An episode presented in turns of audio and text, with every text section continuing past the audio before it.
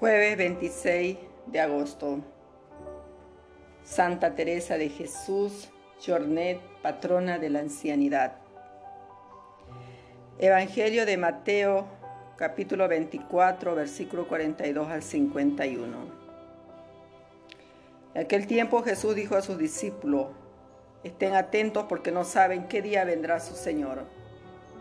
Entiendan bien que si el dueño de casa supiera qué hora de la noche viene el ladrón, estaría vigilando y no lo dejaría saltar su casa.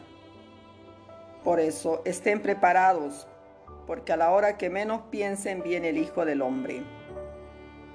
¿Quién es pues el siervo fiel y prudente a quien el dueño de casa puso al frente de su servidumbre para darles la comida a su tiempo?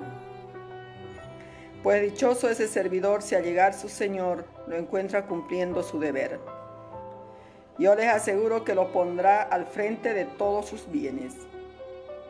Pero si es un mal servidor y piensa, mi Señor tardará, y empieza a golpear a sus compañeros, a comer y a beber con los borrachos, el día y la hora que menos se lo espera, llegará el amo y lo castigará severamente y lo mandará donde los hipócritas. Allí habrá llanto y rechinar de dientes. Palabra del Señor. Gloria a ti, Señor Jesús. Estad en vela, porque no sabéis el día en que vendrá vuestro Señor.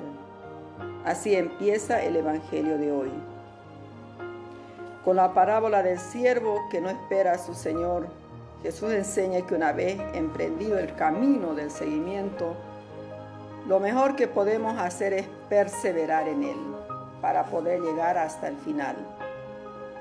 Esta perseverancia es necesaria porque nadie sabe ni el día ni la hora en que pasará de este mundo para ser juzgado de acuerdo con las propias obras. Una de las enfermedades de nuestro tiempo es la inconstancia. Empezamos muchos y buenos proyectos, pero no los llevamos a feliz término. Si cuando nos llegue la hora Jesús nos encuentra practicando las obras de caridad y misericordia, entonces podremos tomar posesión del reino de los cielos, al cual nos sigue llamando. Queridos hermanos, la fe y la esperanza cristiana nos permiten difundir el Evangelio de Dios. En el día del Señor, que será absorbida en la gloria esplendorosa de la manifestación final del reino puesto por el Padre en manos de Cristo, entonces será en realidad el cielo nuevo la tierra nueva que esperamos, en que habite la justicia. Oremos. Te bendecimos Dios de la fidelidad eterna. Tú nos llamaste a participar en la vida de tu Hijo. Manténnos siempre una vigilancia fiel y gozosa, propia de los hijos de la luz y no de las tinieblas esperando la manifestación gloriosa de nuestro Salvador. Ayúdanos, Señor, a descubrir tus constantes venidas en el curso de la historia de cada día y cada hora, en el hermano que necesita de nuestra ayuda y cariño, en los hombres y mujeres que sufren y te buscan, para que caminando en la esperanza de la nueva tierra, alcancemos el nuevo cielo en que habita tu justicia. Amén.